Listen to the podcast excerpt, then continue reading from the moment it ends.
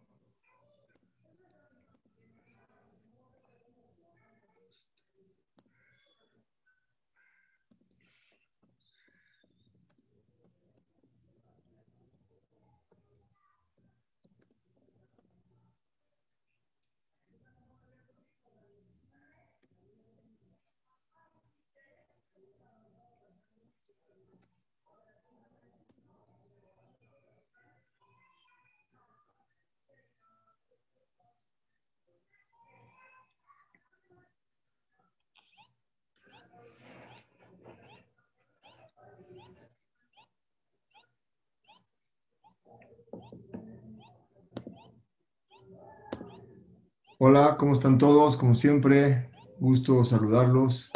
Teníamos tiempo de no vernos. Vamos a tratar de compartir con ustedes un poquito de un poquito de sabiduría según lo que es la Jochma que explica la Torah. Bueno, el día de hoy pensé en platicarles con ustedes hasta dónde es la profundidad y el análisis de lo que es la inteligencia. Obviamente la Torah, cuando habla de inteligencia, es algo complejo y es algo complicado. Vamos a tratar de entender por etapas, pero al final de todo vamos a llegar a una conclusión de con cuánta sabiduría la Torah nos pudo realmente enseñar cómo la persona con esta inteligencia puede realmente controlar su vida.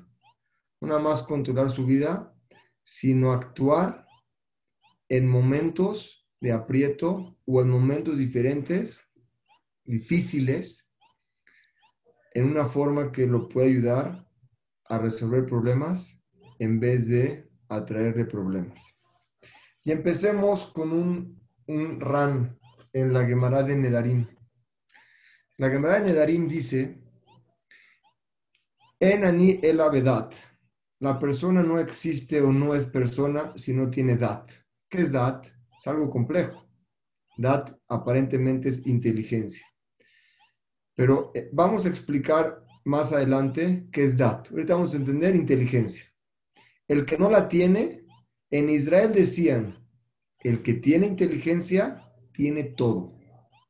El que no tiene inteligencia, ¿qué tiene? Puede tener dinero, puede tener lo que tenga. Si no es una persona inteligente, no tiene nada.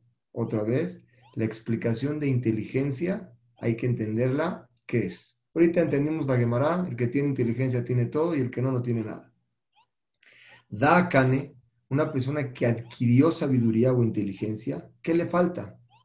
Tiene todo el que no tiene, que adquiere.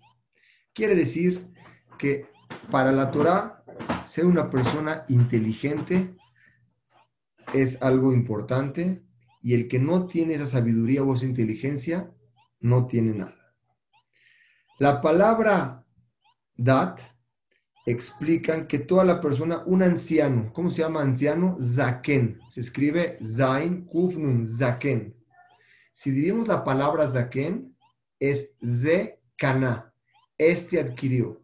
La persona con la vida, cuanto más va creciendo él, va adquiriendo sabiduría. Y esa sabiduría la va aplicando en su vida. Entonces, aquí podemos entender que no es lo mismo un muchacho de 20 años que una persona de 50 o 60. La sabiduría que puede tener uno no es la misma que puede tener otro.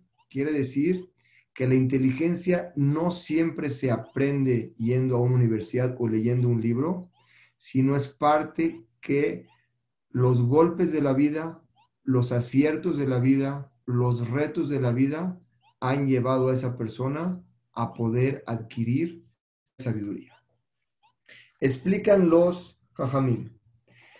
Vamos a explicar el entendimiento de sabiduría. Por ejemplo, una persona que sabe diferenciar entre una cosa y otra. Vamos a ir de un ejemplo sencillo a ejemplos más complicados. Por ejemplo, algo muy sencillo. Una persona que puede diferenciar en su vista entre algo blanco y negro, diferencia. Una persona que puede diferenciar en su oído una, un lloro o una sonrisa, es una forma de diferenciar dos aspectos. Si profundizamos más y le preguntamos a una persona que observa entre un color muy parecido al otro, solamente una persona que entiende de eso te puede decir la diferencia. O por ejemplo, un músico. Un músico que te puede decir en qué tonada o en qué tono está tocando o el violín o la flauta. Quiere decir, existen diferentes niveles de inteligencia y sabiduría. Una persona puede entender entre blanco y negro la diferencia, pero no entre dos colores. Una persona puede diferenciar en lo que es lloro, llorando, o lo que es riéndose, pero no puede, este, pero no puedo, no puede, no puede, ¿cómo te puedo explicar? No puede llegar a lo que es diferenciar entre una música, una orquesta. Una persona que sí podría entender eso es una persona de verdad con mucha, mucha sabiduría. Esa sabiduría la queremos aplicar a nuestra vida, como lo dicen nuestros maestros. Dice, para esto podemos entender, aplicarlo a nuestra vida. Una persona inteligente puede saber qué es bueno y qué es malo. Una persona más inteligente puede saber dentro de lo bueno qué es bueno y qué es más bueno. Una persona inteligente, sabia, puede diferenciar entre lo malo, qué es lo malo, y qué es lo menos malo. Entonces, de esa forma, nosotros podríamos entender que la sabiduría es algo, ¿cómo les puedo explicar? Que la sabiduría es algo más allá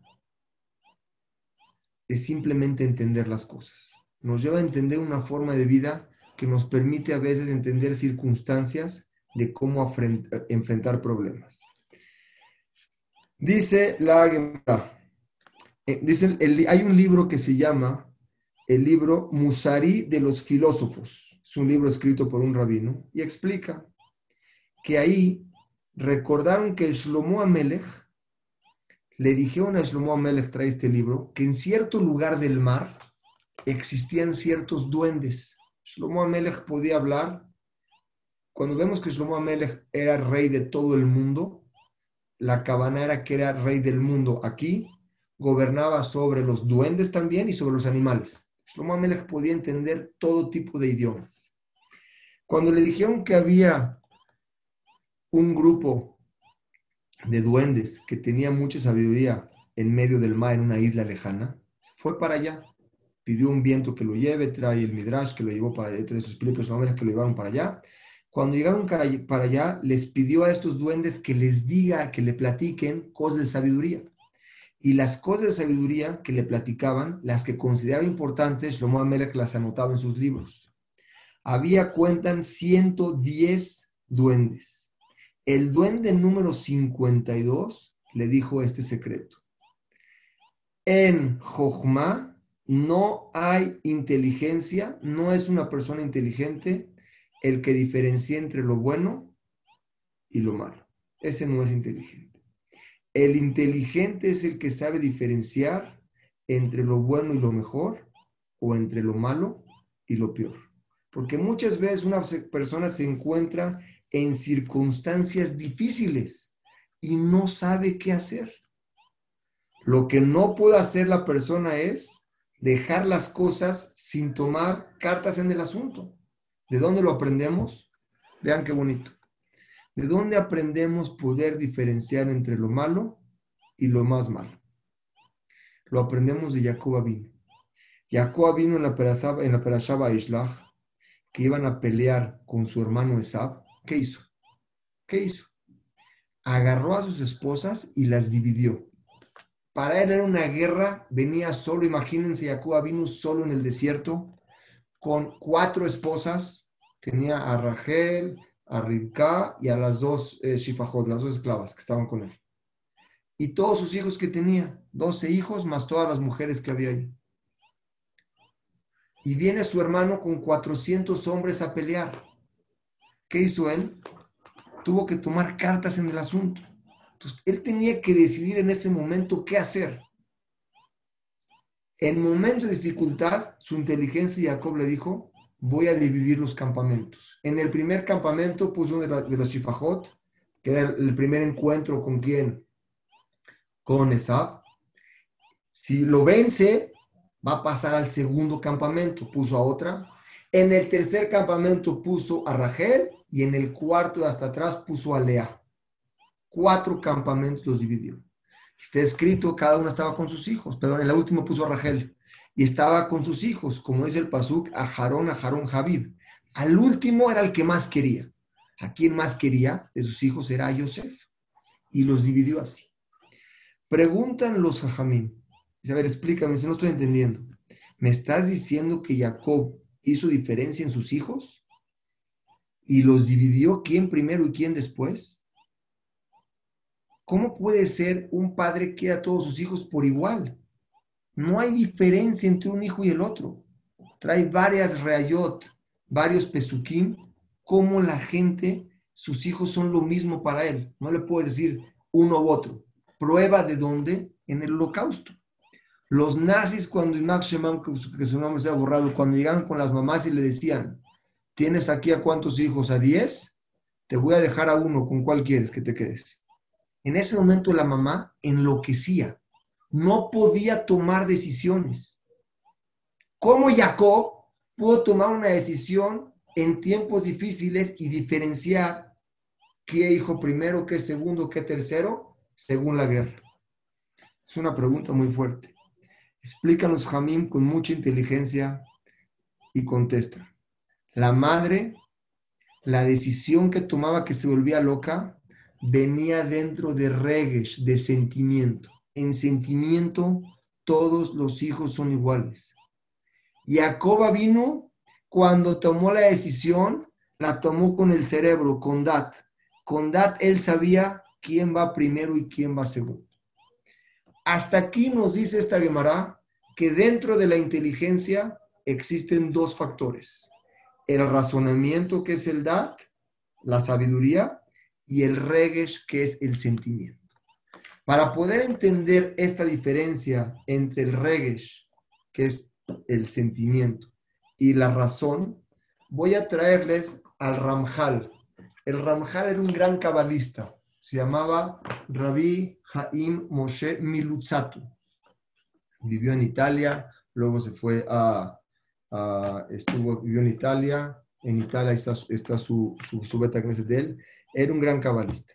En un libro muy profundo de él, Vamos a tratar de entender esto, es algo profundo, pero creo que lo podemos explicar con calma. Para poder entender y llegar a lo que queremos llegar a esta clase de hoy, ¿qué es la inteligencia según la Torah? Tenemos que entender que dentro del ser humano existen dos fuerzas. La fuerza del deseo y la fuerza de la razón. La fuerza de la razón está compuesta por algo lógico. Tu cerebro no está inclinado por ningún sentimiento, por algún deseo físico. Tu cerebro ve, analiza, sabe si es algo bueno o no es algo malo. Sin embargo, el jefe, el deseo, está inclinado por algo que tú deseas, que tú amas. Y eso no lo puedes controlar. Tú no le puedes decir a una persona qué sentir, ni puedes decir qué le guste. Por ejemplo, cuando una persona está escrito en la Torah que cuando morían dos personas, dos, un, hermano moría sin hijos, el otro hermano tenía que casarse con su esposa. Pero si él no quería casarse, su razón le decía, la Torah me obliga a hacer yibum, a casarse, a casarse con su cuñada. Pero su deseo no lo, no lo sentía, no podía casarse con ella. En ese momento, ¿qué hacía? Tenía que divorciarla quiere decir que existen dos fuerzas. la fuerza de la razón y la fuerza del deseo. También lo encontramos en dónde? Cuando Jacob, su hija, fue violada por Shechem. Cuando Jacob iba en el desierto, el pueblo Shechem vio a Dinah y agarró Shechem a Dinah y la violó. Si leemos las palabras de la Torah, dice que Jafetz bebé Jacob deseó a la hija de, de Jacob. ¿Qué es deseó? Su deseo, su sentimiento la deseó. Si esta persona, el que violó a Dinah, hubiera usado la razón, no lo hubiera violado. El deseo dominó sobre él de tal forma que la violó. Y de esa misma forma, si buscamos en todo el Tanaj, en los 24 libros del Tanaj, no vas a encontrar ningún lugar que diga Ratzá, que es de razón, para algo malo. Tú lees el Tanaj. Todo lo que dice Ratzá, que es razón, es algo bueno, porque la razón te lleva a algo bueno. Todo el lugar que dice en el Tanaj Jefetz, deseo, es algo malo, porque te, te guiaste por tus deseos. Esas dos fuerzas existen en la persona.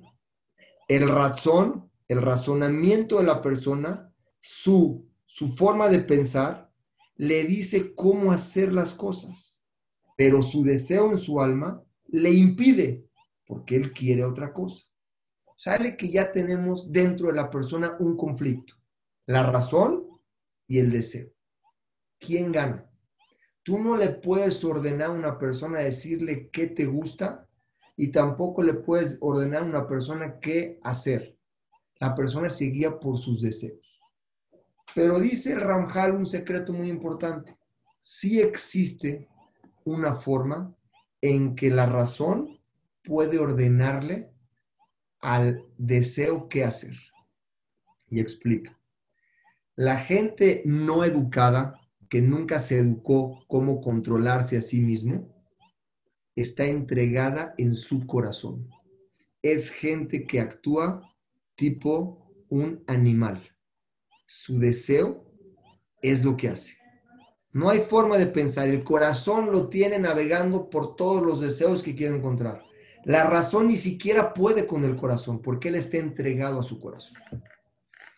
El sadik, una persona que realmente en su vida fue limitándose y limitándose y limitándose a ciertas cosas, guiando por un camino correcto, porque la razón la usaba, le puede ordenar y decirle a su deseo que no lo haga. Esos son los sadikim, que el razonamiento le dice al deseo qué hacer. Existen dos tipos de midot en la persona, con los que naciste con los que te acostumbraste. Con, si naciste una persona enojón, una persona con ciertas cualidades codo, con ciertas cualidades envidioso, así naciste, son más difíciles de cambiar. Pero las que te fuiste acostumbrando, sí las puedes controlar. Aunque después de que controles las que te acostumbraste, también vas a poder empezar a trabajar las que naciste con ellas, que es el tikkun, que es el arreglo a lo que venimos al mundo, ser mejores seres humanos. Dentro de esta parte que vamos explicando, tenemos ahorita dos niveles. La persona que está entregada a su corazón, que sus deseos son los que lo dominan. Vemos personas que tienen problemas en su casa por Shalom Bait, porque el esposo o la esposa lo domina y no puede. Lo que le pidas no puede. Está dominado por su corazón. Bueno, trata, vamos a tratar. Estás dominado. No eres una persona que te acostumbraste a pensar. Cuando la persona, su razón, domina el corazón, quiere decir que su corazón está entregado en su mano. Pero aún así, esta persona tiene un conflicto interno, porque su corazón quiere algo y su cerebro le dice otra cosa. Esa gente vamos a llamarle tzadikim, son tzadikim porque se controlan. Pueden con el, yo interno que tienen, que es una fuerza muy complicada de manejar. Cada quien en ciertos aspectos y en ciertos niveles. Pero existe un nivel más alto, que es el de los hasidim. ¿Qué es el hasid? El que su corazón desea no hace, desea lo que su razonamiento quiere. Quiere decir que esa persona no tiene un conflicto interno, porque todo lo que su cerebro quiere es lo que el corazón quiere. El corazón está conectado con el cerebro de tal forma que no hay un conflicto interno en la persona. Si ya entendimos ahorita la diferencia que hay entre la razón y el regesh, vamos a profundizar ahorita que cómo está dividida la razón. ¿Qué quiere decir dat? Como empecé. Empecé explicando que la Gemara Nedarim dice, toda persona que no tiene dat, vamos a explicar qué es dat, sabiduría, vamos a llamarlo así, no tiene nada. Y el que lo tiene, lo tiene todo. Dice el Pasuk en Nedarim, no vas para repasar, para repetir esta, esta Gemara en Nedarim. Dice, repitamos esto. En Israel dijeron los Jamim, el que tiene sabiduría tiene todo, el que no lo tiene, ¿qué tiene? El que lo adquirió la sabiduría. Vean, cuatro, hablaron en cuatro, en cuatro tiempos.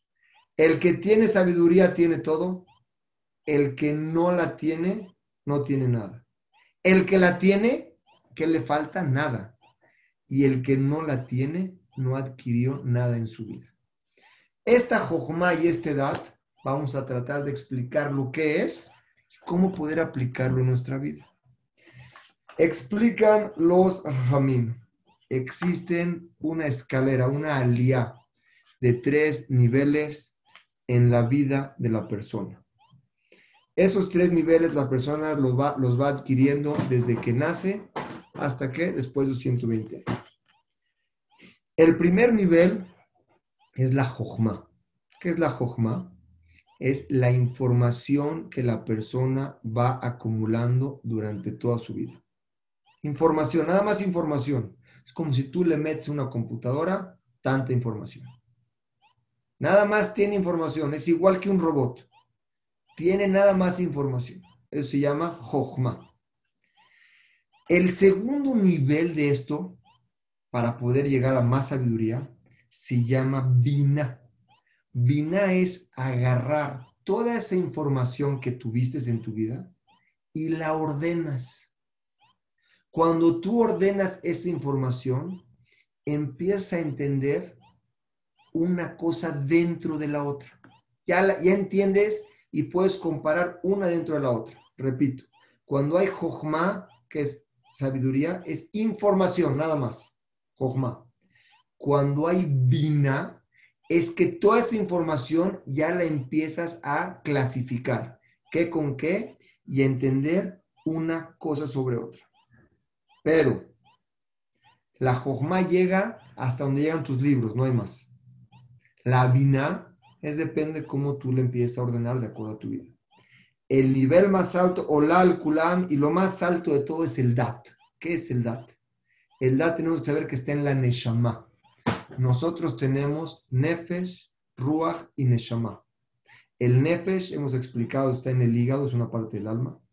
El Ruach se encuentra en el corazón y la Neshama se encuentra en la cabeza y la mayoría está sobre. Ese Dat que tenemos es la, integración de toda la sabiduría y toda la información que tuviste en tu vida y todo el ordenamiento lo vas a aplicar en ti para llevarlo a cabo. Un robot no puede hacer eso. Un robot llega hasta Vina. Robot le puedes meter información y la puede clasificar. Hasta ahí llegó. Pero nunca va a tener él la posibilidad de ser mejor ser humano un robot no tiene el Yetzer como expliqué, no tiene el deseo de su corazón, el jefe, el desear. No lo tiene el robot, la persona sí lo tiene. Cuando tú logras ordenar toda la sabiduría que has tenido, toda la información y la ordenaste y le empiezas a aplicar en ti, ahí empieza el DAT. Y ahorita podemos entender, empezar a entender qué es lo que dice la Gemara Nedarim, el que tiene DAT tiene todo y el que no tiene edad no tiene nada. Date, ya empezaste a toda tu información que tuviste, todo lo que ordenaste, la empezaste a aplicar en ti para aplicarla en tu vida. Y ahorita vamos a ver qué tanto llega esa implicación de poder tener edad. Porque la persona que tiene edad controla su vida, su felicidad y es una paz interna que la Torah te obliga a llegar a eso. Como dice Nedarim, el que no tiene no tiene nada. ¿Qué viniste? Dice la Gemara, cuando tú haces una fusión entre las inteligencia y el ordenamiento, llega la persona a poder empezar a arreglar sus shores, que sus shores, sus raíces de él, las cosas que realmente son midot, son cualidades no correctas. Dice la Gemara, explica los Jamín, en Bereshit, ¿Qué quiere decir cuando una persona mezcla un concepto de ideas de muchos lugares? Si no tienes dat, es como si no hay, es como, es como una planta que no tiene nada. Cuando tú tienes dat, puedes empezar a actuar. ¿Qué es el dat? Tomar las decisiones correctas en el tiempo correcto. Doy un ejemplo de la Gemara. Siempre me gusta traer todo lo que les digo. Es de la Gemara y de Rishonim. Porque hay dos cosas, como siempre se los explico. Hay algo que es bonito y algo que es emet, que es verdad. Bonito nos pueden, nos pueden sentir muchas cosas que son bonitos, pero la verdad a lo mejor no es emet. Por eso cuando yo me, guío y les traigo todas las, las, las, fuentes de la Torah, sé que es algo emet. ¿Qué es dat? Regreso. Es cuando tú tomas las decisiones correctas en el momento correcto. Voy a poner un ejemplo en la Gemara. Un rabino, Rabí Inay, tenía un alumno que estudiaba con él y le hacía preguntas todo el tiempo. Cuando este rabino se paraba en el templo a dar las, las derashot, las pláticas de Torah en frente de todos, este alumno no preguntaba. Le preguntaba a un alumno, oye, ¿por qué no preguntas? Le dijo, si yo pregunto aquí, en frente de todos, y maestro no me contesta, lo voy a poner en vergüenza en frente de todos, porque es gente que no entiende que la Torah es muy amplia y muy profunda y a veces no puedes contestar así de fácil. Esa persona supo cuándo y dónde preguntar. Eso como lo tienes con un dato. Muchas veces tú puedes dañar a una persona por hacer la cosa, una pregunta o una acción en un momento no correcto. Cuando una persona tiene esa sabiduría, sabe qué hablar, qué decir, en qué momento. Ahorita es bueno, ahorita no es bueno. Todo tiene un tiempo y un momento. Y eso lo adquieres cuando tienes esa sabiduría que te enseña la vida y que tú mismo la tienes que ir ordenando para llegar con esto. Diferenciar entre una cosa buena y una cosa mala. Y a lo que queremos llegar es, ¿qué es lo que me enseña este dat, esta sabiduría?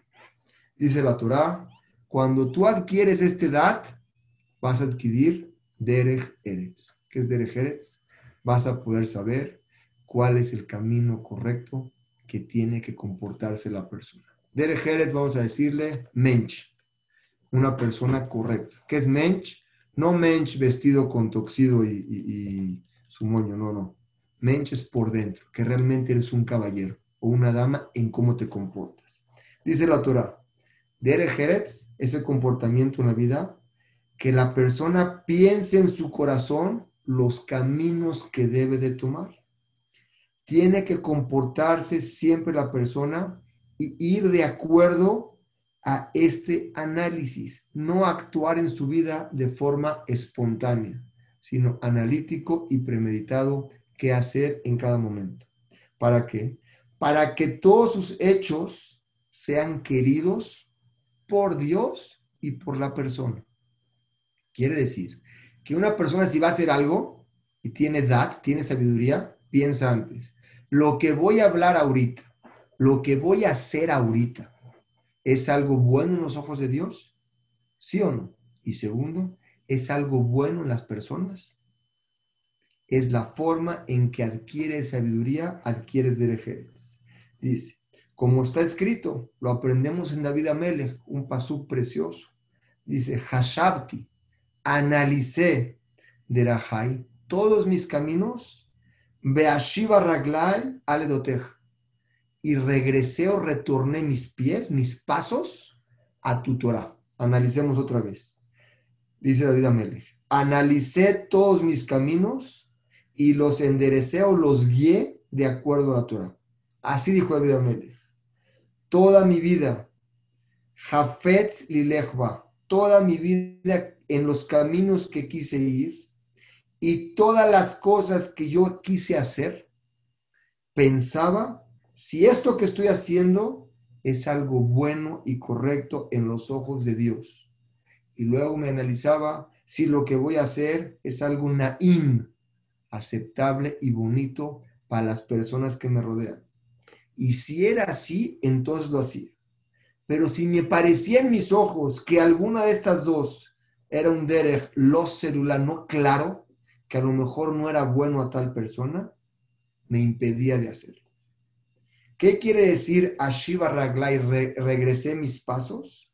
Clomar, lo me libi, esto es lo más importante, lo me libi bajarti, no de mi corazón tomaba mis acciones de lo que tenía que hacer, no eran de mi corazón. Era que tomaba mi dirección con la razón.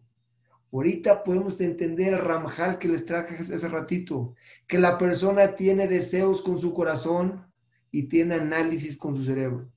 La vida Melech, los pasos que hacía, no hacía lo que la persona quería en el momento, sino él esperaba, analizaba y luego lo hacía. Como un ejemplo que me, que, me llega ahorita es el Gaón de Vilna. El Gaón de Vilna tenía un alumno que se llamaba Rajaimi Bolojin. Fue la primera yeshiva que se abrió, fue la de él. Le dijo Rajaimi Bolojin, ¿me podría, por favor, Rabino, dar un permiso para abrir una yeshiva? El Gaón de Vilna no lo dejó. Dijo, no, Después de un tiempo le dijo, ahora sí ábrela. Dijo, Ham, ¿me puede decir por qué hace seis meses no me dejaba yo y sí? Dijo, porque cuando venís a pedírmelo hace seis meses era Betojlev. Tu decisión era de Regesh, no de razón. Cuando las decisiones no son con análisis, las cosas no funcionan. Y fue ahí que la abrió. Dice David Amelech, toda mi vida fui en un camino bueno y nunca me guié por los deseos de mi corazón. Clomar, lo me le vi bajarte, no de mi corazón. Agarré el camino. Ella lo agarré de acuerdo a lo que tu Torah me enseña. Analicé toda la sabiduría que hay en la Torah. La Torah te explica cuándo sí, cuándo no. Esos análisis que tú tienes en tu vida son los que te llevan al éxito. ¿Por qué? No nada más al éxito que no dañas a las demás personas, sino tú mismo te vuelves una persona ordenada tú eres una persona eh, disciplinada. A veces tienes que tomar una decisión y no es el momento correcto, esperas un tiempo, luego la tomas, tu decisión fue la correcta. La tomaste ahorita de volada, no fue dentro de la razón, fue dentro del sentimiento. Si nosotros nos entrenamos, porque todo es un entrenamiento, a poder tomar decisiones de acuerdo a nuestro análisis, las consecuencias o los resultados serían muy diferentes a los que tomamos de acuerdo a nuestro corazón. Dice David Amelech, por lo tanto, siempre actúe con astucia, sí o no, y el Dere Jerez es, no nada más llega, como dice, no hay en el Dere Jerez que seas una persona educada. Eso no alcanza. Estar vestido con smoking y tu moñito no alcanza. Sino la persona piense dentro de él, si esto que voy a hacer es bueno para Hashem y para la persona. Imagínense una persona toda su vida pensar dos veces antes de hacer las cosas. Lo que voy a hacer es bueno en los ojos de Dios, es bueno para las personas. Si no lo haces y te impides de hacer eso, no hay una consecuencia negativa. ¿Qué hiciste? Nada más pensaste antes de hacer esto.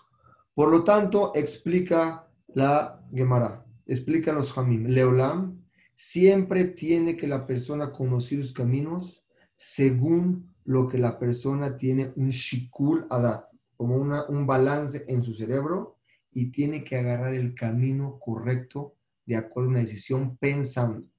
Por lo tanto, dijimos, dijeron Jamim, dijimos en, en una sola frase podemos resumir esto. Asher Makom Lektov, está escrito, Kol Tadmid Jajam, todos los rabinos, Shem Derejeres, que no hay, que no tienen derejeres. No está escrito así. Dice She'em Bodat, dice que no hay inteligencia. Quiere decir, nos enseñan nuestros rabinos, en vez de escribir todo rabino que no tiene Derejeretz, escribieron todo rabino que no tiene Dat. Dat es una inteligencia, que esa inteligencia te lleva a analizar qué es el Derejeretz. Ahora, para entender qué es el Derejeretz, explica, explica la Mishnah en Abot.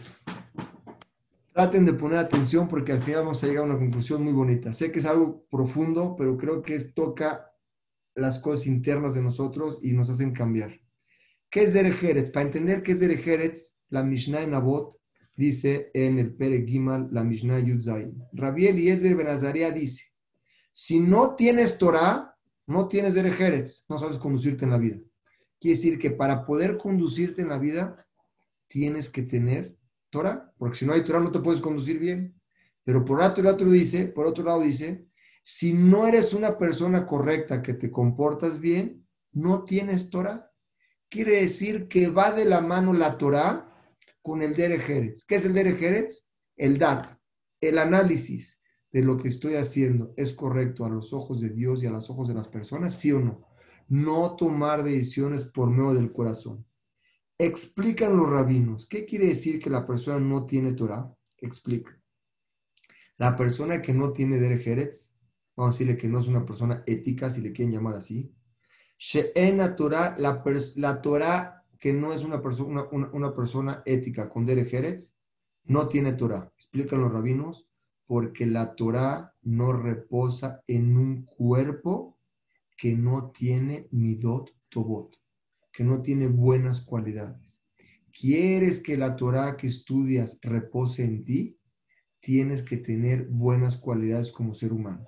Para tener buenas cualidades como ser humano, tienes que tener dat. ¿Qué es dat? Sabiduría y un análisis. Lo que hago tiene que ser bueno para los ojos de Dios, tiene que ser bueno para, los, para mis compañeros.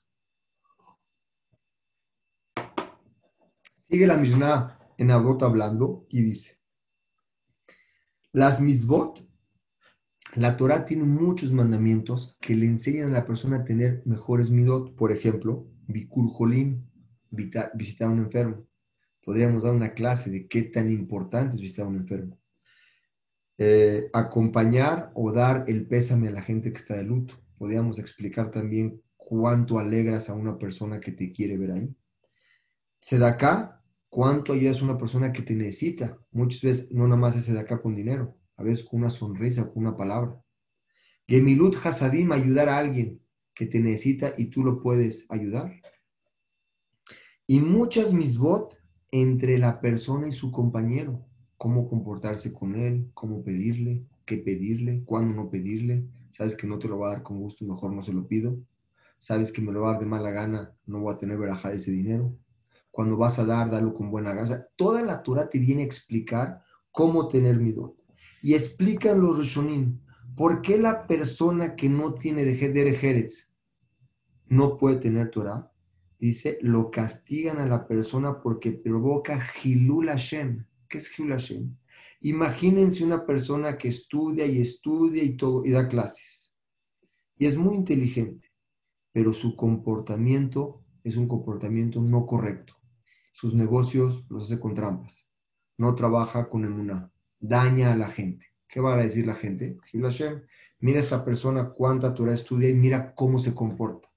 Por eso tiene que existir una combinación entre Torah y Derejeret. Sin una no hay otra. Si no es una persona con dat, la Torah no reposa en ti, porque es un cuerpo no propicio para que esté la Torah. Y si no tienes Torah, es muy difícil lograr llegar a tener todas las midot. Puedes encontrarlas en otros lugares, gente decente y todo, pero no acaba ahí a donde llega la Torah. Dice la, dicen los Jamim, cuando tiene una persona de Jerez, vean qué bonito, Madam si es que la persona no tiene temor de Dios, no hay Jochma, no hay edad, porque si no pones en tu corazón el temor a Dios, al final vas a que la inteligencia la vas a, la vas a expulsar. existe un temor a Dios. Les quiero explicar algo, aunque suene un poco complicado. Los nazis en la Segunda Guerra Mundial eran gente realmente que tenían muy educada, smoking, traje, tenían de todo. Y todos estaban de acuerdo en ese régimen que querían hacer. ¿Qué les faltó a ellos? Irat Shamaim, temor del cielo. Si ellos hubieran tenido temor del cielo, lo que hicieron nunca lo hubieran hecho. También en el segundo Betamigdash, que se destruyó. Los romanos, ¿qué hicieron los romanos? Los romanos explotaban a los Yehudim con dinero, con multa, con impuestos. A tal grado que el Cohen Gadol era nombrado por dinero. El que más pagaba era Cohen Gadol. Así lo manejaban los, los romanos. Y mataban una cantidad de gente. La sangre, eran ríos de sangre en, en Jerusalén. ¿Por qué? Porque no había irat Hashem, no había temor de Dios. Quiere decir que la persona puede tener toda la sabiduría del mundo. Si no hay temor a Dios, no existe poder en ti que pueda ser una persona con escrúpulos, una persona con midot. Es lo que nos enseña la Mishnah. ¿En dónde? En Abot. Ahorita les quiero compartir con ustedes una presentación. Ahora sí, para poder lograr concluir. Vamos a resumir que tenemos hasta ahorita. La primera parte hablamos que la persona tiene que tener dat. ¿Qué es dat? Una persona tiene que tener sabiduría. El que tiene sabiduría tiene todo. La segunda parte hablamos que dentro de la sabiduría tienes que diferenciar entre lo malo y lo menos malo lo aprendimos de Jacob Abino, que separó sus campamentos con inteligencia a cada hijo hijo. Hicimos la pregunta ahí, ¿por qué Jacob Abino pudo separar y diferenciar a qué hijo quiere más que otro? Si una madre, como vimos en la Segunda Guerra Mundial, le decían a la mamá qué hijo quieres eh, quedarte, y la mamá se volvía loca, no podía decir a cuál, le mataban a los demás, decían, escoge uno. ¿Qué diferencia hay? La mamá actuaba con regues, que era consentimiento, y Jacob vino, actuó con dat, con razonamiento. Después de eso trajimos un Ramjal, Rabbi Moshe Jaime Lutzato, que explica que la razón no está, no tiene ninguna inclinación, simplemente tú analizas algo y es lo que tomas.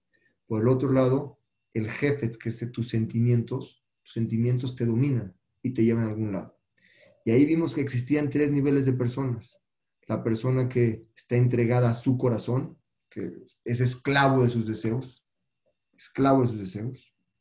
El segundo nivel era el sadik, que su corazón está entregado en su mano, quiere decir que lo controla, pero aunque lo controla tiene un conflicto interno, porque su deseo quiere algo y su cerebro le dice que no. Y el tercer nivel eran los hasidim, que su deseo era lo que su razón quería, como lo vimos David Amelech. Y esa persona no tiene un conflicto interno y tiene una sinja enorme. Después de explicar eso, nos, ahora sí nos fuimos a ver qué es la razón. Y dijimos que la razón se divide en tres partes. Jochma, que es toda la información que adquieres en tu vida. Bina, cómo ordenas esa información. Eso lo puede hacer una computadora. Y luego la Bina empieza a entender una cosa sobre la otra, que hoy le podemos llamar a lo que sacan en redes sociales, que se le llama, eh, se me fue la palabra, se le llama... Eh, el robot de inteligencia que empieza a aprender solita la máquina.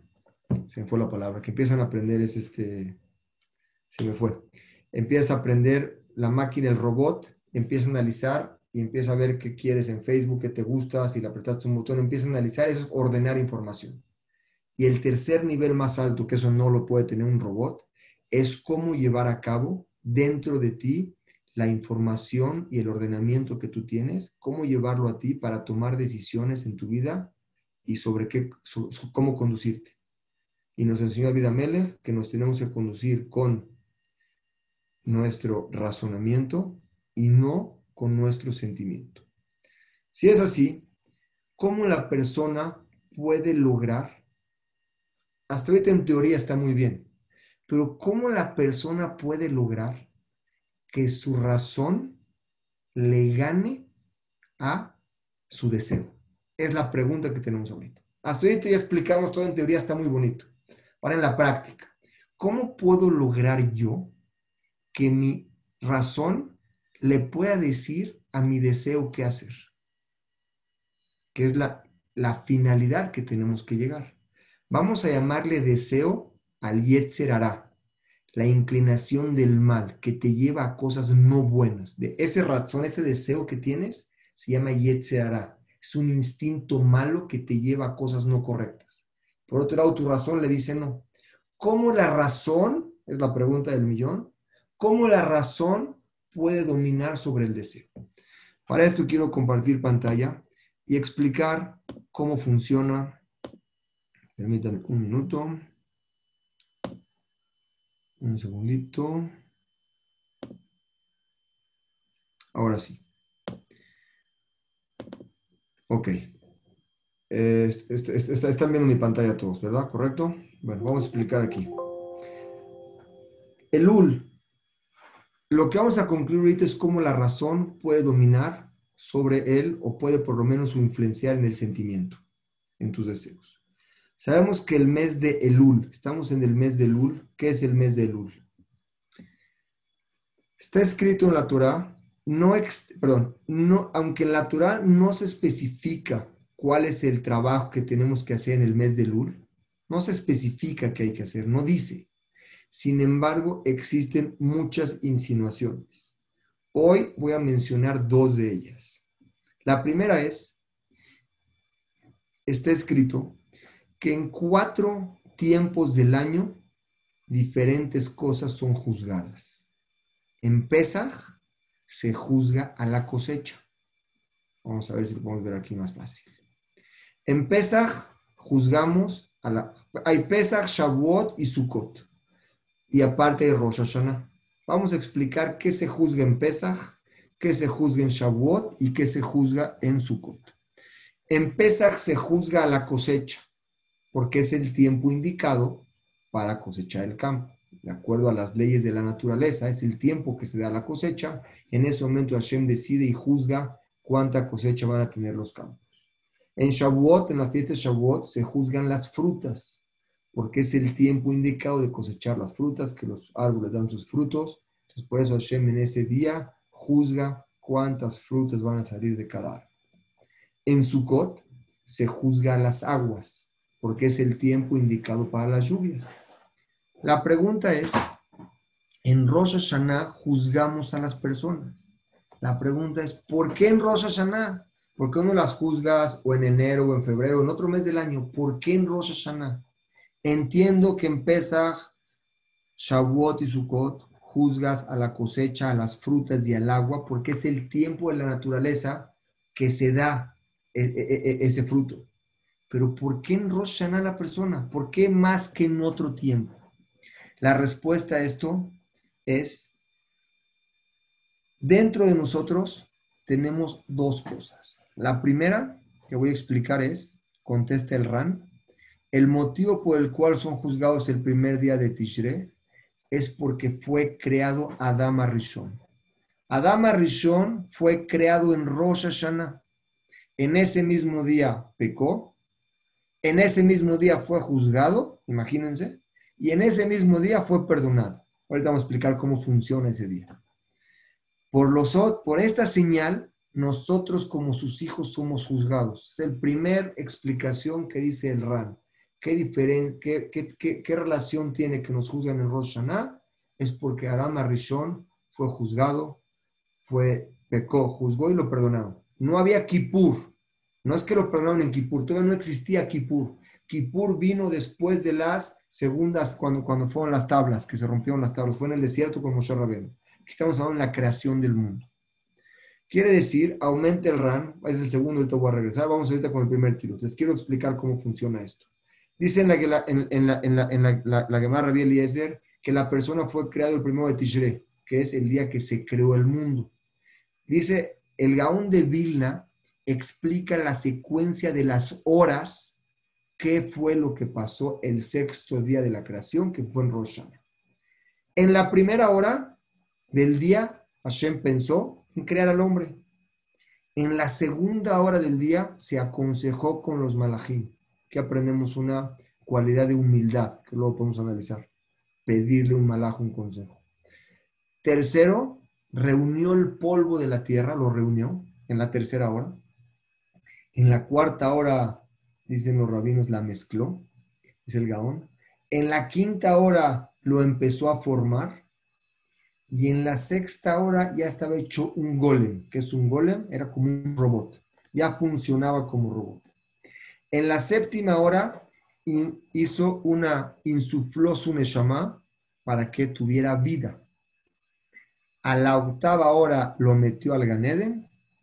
A la novena hora le dio la orden de no comer. Y a la décima pecó. Imagínense, no pasó una hora y había pecado. No podemos juzgar, quiere decir que la persona tiende a cometer errores. A la onceava lo juzgó inmediatamente y a la doceava fue perdonado. Quiere decir que, por lo tanto, la persona el día de Tishre fue que tiene que ver con la relación. Esta es la primera explicación que trae el RAN. Me voy a regresar a la segunda. La segunda explicación viene aquí y quiero que pongan análisis en este zodiaco. Dice el RAN, ¿sabes por qué te juzgan en el día de Rosh Hashanah? Porque en el día de el mes de Tishre es el mes de qué? De Libra. ¿Qué es Libra? es la que, la báscula. Si tú te fijas en el cielo, vean por favor este zodiaco como si fueran las manecillas del reloj hacia la derecha. Vean la hora, ahorita vean la hora sexta. La hora sexta es Libra, que representa al mes de Tishre, es el mes de Rosh Hashanah. Dice el Ran, si tú te fijas en las estrellas en ese mes, vas a ver una libra. que es una libra? es una báscula donde Hashem pone a la persona su sejuyot, las cosas buenas y las cosas malas, y las analiza. Ese es el signo del zodiaco de ese mes. Si vemos una hora antes, que es más o menos la Virgo, que es la hora, la quinta, eh, la sexta más o menos, Virgo, la quinta Virgo, Virgo es el mes de Elul. ¿Qué es Virgo? Virgen. Vamos a explicar qué es Virgo. Y también vean la cuarta hora que es, eh, o, más o menos que por reloj, la cuarta hora que es Leo. Entonces vamos a concluir, a, resumir. Libra es el mes de Lul, o sea que va hacia para allá, va en contra del reloj. Eh, perdón, ¿cómo es el reloj? Viene antes de Libra, viene Virgo, que es Virgo virgen, una mujer virgen. Vamos a ver qué, tiene que ver eso conmigo y con el zodiaco. Y antes de eso está Leo, que es León, Aries. Explícanos, Jamín, después de esto, para, entrar a esta explicación, de la segunda explicación del RAN, porque así como en Tishre, que es en Rosh el signo en las estrellas es una báscula que es Libra, se traduce como el mes del juicio. De igual manera podemos relacionar el Ul con el signo del zodiaco, que es antes, ¿se acuerdan? Le dije que es Virgo, se llama Betulá, que es una mujer virgen. No te explicamos qué tiene que ver eso. Dice el Mefaresh sobre el Rambam. El Rambam habla de esto en Yesodua Torah. El signo de, Virgo es la imagen, así trae el Rambam. Si ves el zodiaco, los astros, es el signo de una mujer joven con dos alas. Para poder entender, hay que entender qué tiene que ver una mujer joven, qué tienen que ver las alas. Así trae el Rambam. Vamos a explicar esto. En el segunda explicación, antes de entrar a esto, según la primera explicación, ¿por qué somos juzgados? Para que no se pierdan lo que estamos diciendo, resumo. Hay cuatro épocas en el año que las cosas son juzgadas. Pesach, Shavuot y Sukkot. Cosecha, frutas y agua. En Rosh Hashanah la persona, ¿por qué en la persona Rosh Hashanah? ¿Qué tiene que ver Rosh Hashanah más que otros días? Dos motivos. El primer motivo es porque en Rosh Hashanah fue creado Amarishon, ese día pecó y ese día fue perdonado. Se creó, lo pecó y lo perdonaron. Primera explicación. Segunda explicación, ¿por qué somos juzgados en Rosh Hashanah? Porque en el zodiaco Hashem puso un signo de Libra, para que te fijes en eso, que es el mes del juicio. Antes de Rosh Hashanah es Elul, es como estamos hoy, que es el mes de Elul. Es una betulá, es una mujer, explicamos, virgen con dos alas. Pregunta, ¿qué semejanza tiene que ver la Betulá con el mes de Elul? ¿Qué tiene que ver? ¿Por qué Hashem lo puso así? Dice Rabenu Bejaye en su libro Cada, cada Kemach El Roshana. Tienen que saber que las, las, fuentes que le estoy trayendo son de primera línea. La persona, ¿por qué una Betulá? Cuando ves el cielo en Elul, ves una qué, o sea, de la astrología, ven una mujer betulá con alas. La, ahorita vamos a explicar qué tiene que ver. La mujer, ¿qué, qué quiere decir? La persona es inclinada naturalmente por el materialismo, como bebida, honor, etc. El signo de la betulá, ¿por qué? Ellas, ¿por qué se preocupan una mujer joven? Se preocupan por su exterior. Se quieren casar, se visten, se pintan, es algo normal. Todo el tiempo están así. Están todo el tiempo en su exterior. Por eso Hashem lo puso en el Shamay. Para cuando tú lo veas en el mes de Lul, recuerdes que tienes que alejarte de las cosas que tu nefesh, que tu deseo te jala en el mes de Elul. Por lo tanto, es por eso que el mes de Elul está bajo el signo de qué? De Virgo, que es una virgen, para recordar a la, a la jovencita, esta Betulá, que tiene que poner atención en sus caminos la persona y sus actos antes de actuar. Como dijimos al principio, tu inteligencia tiene que ser no con el corazón, con tu razonamiento. Seguimos en la misma línea. Nada más, ¿cómo lograrlo? Dice la Torah, una forma de explicarlo, dijo Rabbi Hanan, es mejor ir atrás de un león y no atrás de una mujer. Si vemos el zodiaco, ¿se acuerdan que les dije Leo es león?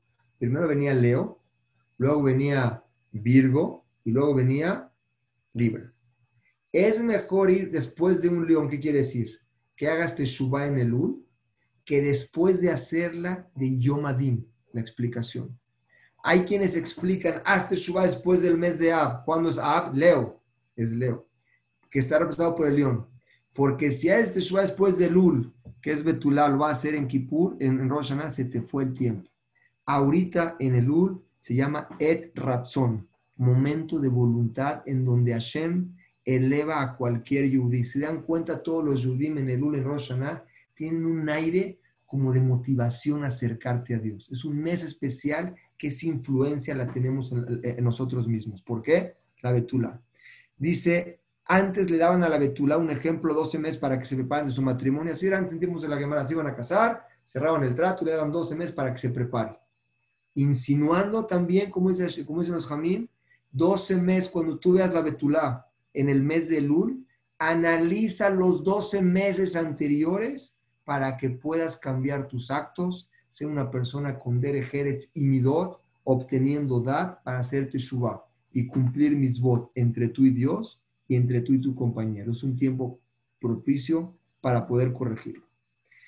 Dice el hijo de la fla, aumenta sobre las palabras, vean qué bonita. Nafalá lotosif, la persona que cae, no pierdas la esperanza. Siempre hay teshuva. Le dice, cumbetula Israel. Párate, vean el pasuk, lo pones mi mouse. Nafla lotosif, ya no te caigas. Cumbetula Israel, párate, Betula Israel. Quiere decir, todo lo que tuviste caídas, en este mes de Lul es mucho más fácil de acercarte a Dios para poder lograr tu objetivo. Cada Yehudí, aún el más lejano, que está muy lejos de Hashem, siempre es Yehudí. Siempre tiene un lazo con Hashem. Todo Yehudí tiene un punto muy profundo de él que cuando lo despiertas, esa persona brilla.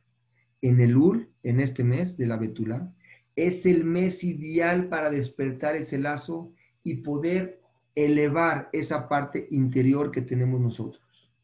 Dice, es, perdón, esto lo trae él, muy bien, dice en Sanedín, Israel aunque peque, sigue siendo Israel. No hay para atrás.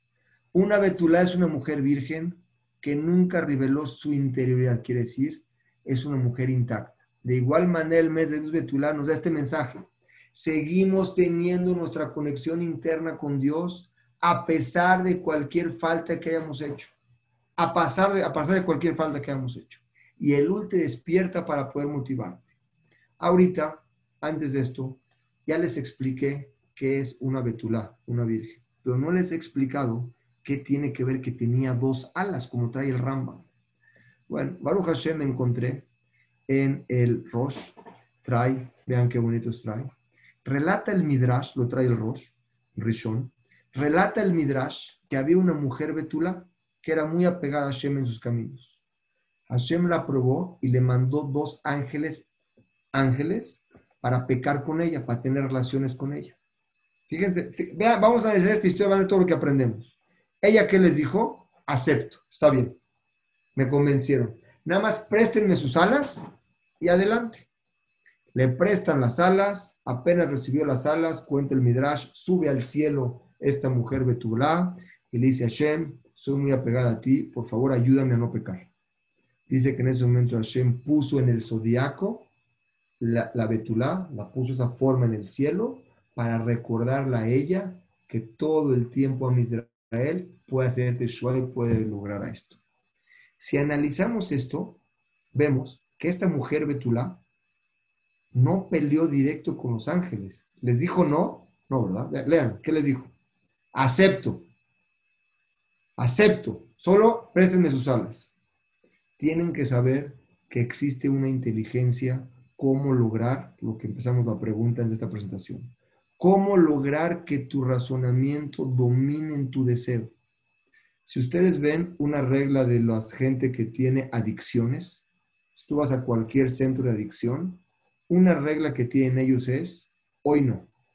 Mañana no sé. No puedes prometer para toda la vida porque eso recae, no existe. Hoy no. Es, el mismo consejo que tenemos en natural. Cuando se te presenta alguien para hacerte un problema y pecar, trata de ser inteligente, dar la vuelta. No le digas no directamente. Hoy no, opérame al ratito, dale la vuelta. Es lo que nos enseña este Midrash impresionante. En el UL, quieres dominar, no nomás en suba en el UL, pero quieres dominar, que tu razonamiento domine a tu regreso, a tu sentimiento. Sentimiento puede contigo, es mucho más fuerte que tú, no hay forma de pedir con él. Pero sí le puedes decir esa taba, ese deseo que tienes, hoy no, mañana. Ese hoy no lo calma en ese momento. No es una lucha interna de no. Cuando le dices no, pierdes toda la pelea. Nos enseña esto el Rosh. Es algo impresionante cuando lo vi. Cómo combatir con tu instinto, con tu deseo. Sea en donde estés, cada quien esté parado, el enojo, el cigarro, las drogas, el alcohol. Hoy no. Dale la vuelta de otra forma y vas a lograr poder vencerlo como ella lo logró. Luego estos ángeles no podían bajar y subir, agarraron la escalera de Abraham vino, ahí cuenta muy bonito el Midrash, cómo subieron, y al final quedó así. Dice, Ki, Betahbulot, con inteligencia y con, y con ingenio, dice el Mishle, Shlomo Amelech, Ajajam, más sabio del mundo, vean qué bonito dice.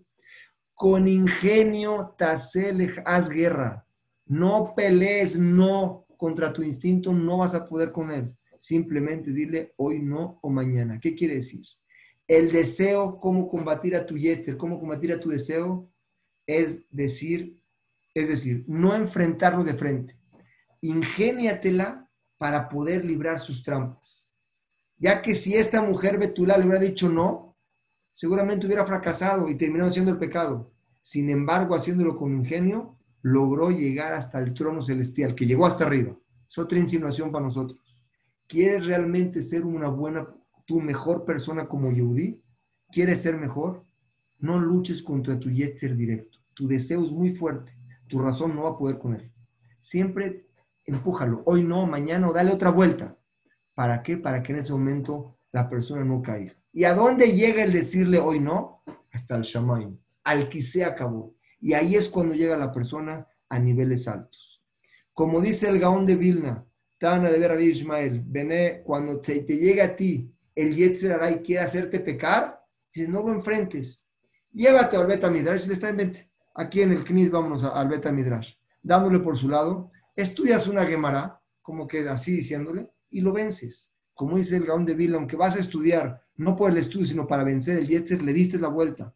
O llévalo de otra forma. Como dijo Rabbi Amar, Leolam Yasoka Damba Torah, que la persona cumpla Torah y mitzvot, y afilo que no lo estás haciendo lishma por apegarte a Dios, eso de hacerlo te quita o domina, impide que tu razón, perdón, que tu, eh, que tu deseo domine sobre ti. Tenemos que saber que tenemos dentro de nosotros algo que se llama un deseo, que puede, es muy fuerte y puede con cualquier persona. Si no lo sabes manejar, la persona es entregado a sus manos. Si lo sabes manejar y puedes lograr que tu razonamiento pueda decirle hoy no, mañana y lo mueves, tu razonamiento puede dominar sobre él.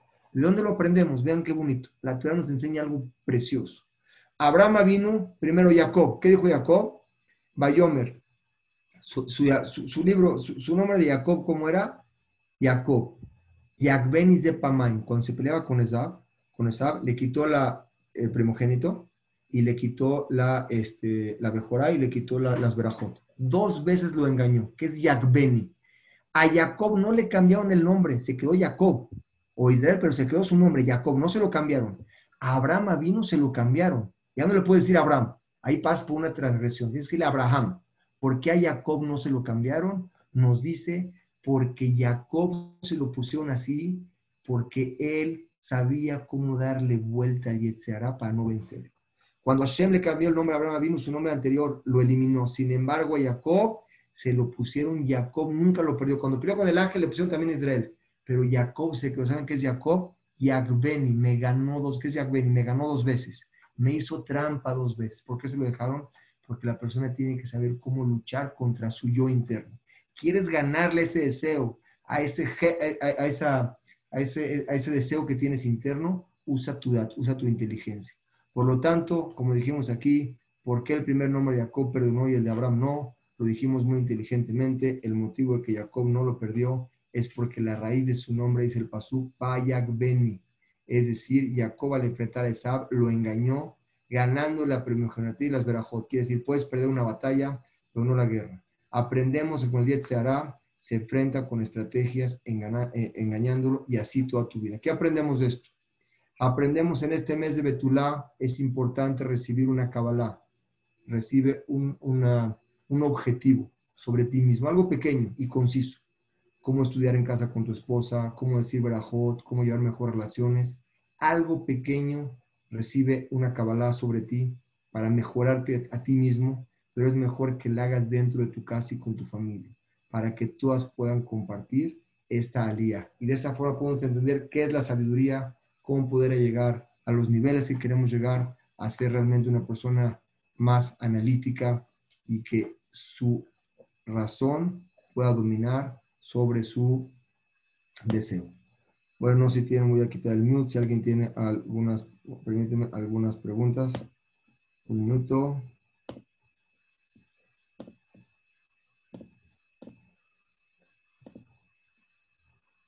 Y ahora sí, adelante. ¿Pueden hablar? Ahora sí. El que guste una pregunta, con mucho gusto.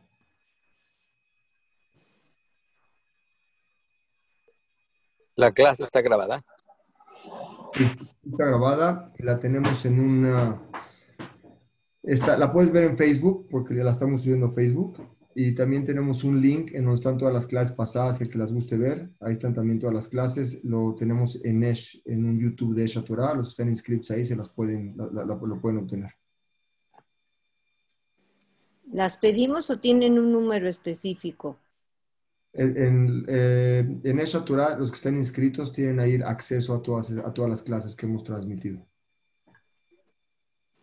Excelente clase. Muchas gracias, Clemente. Como siempre, un gusto verlos a todos. Me da gusto que todos se encuentren bien. Gracias, Clemente. Un abrazo.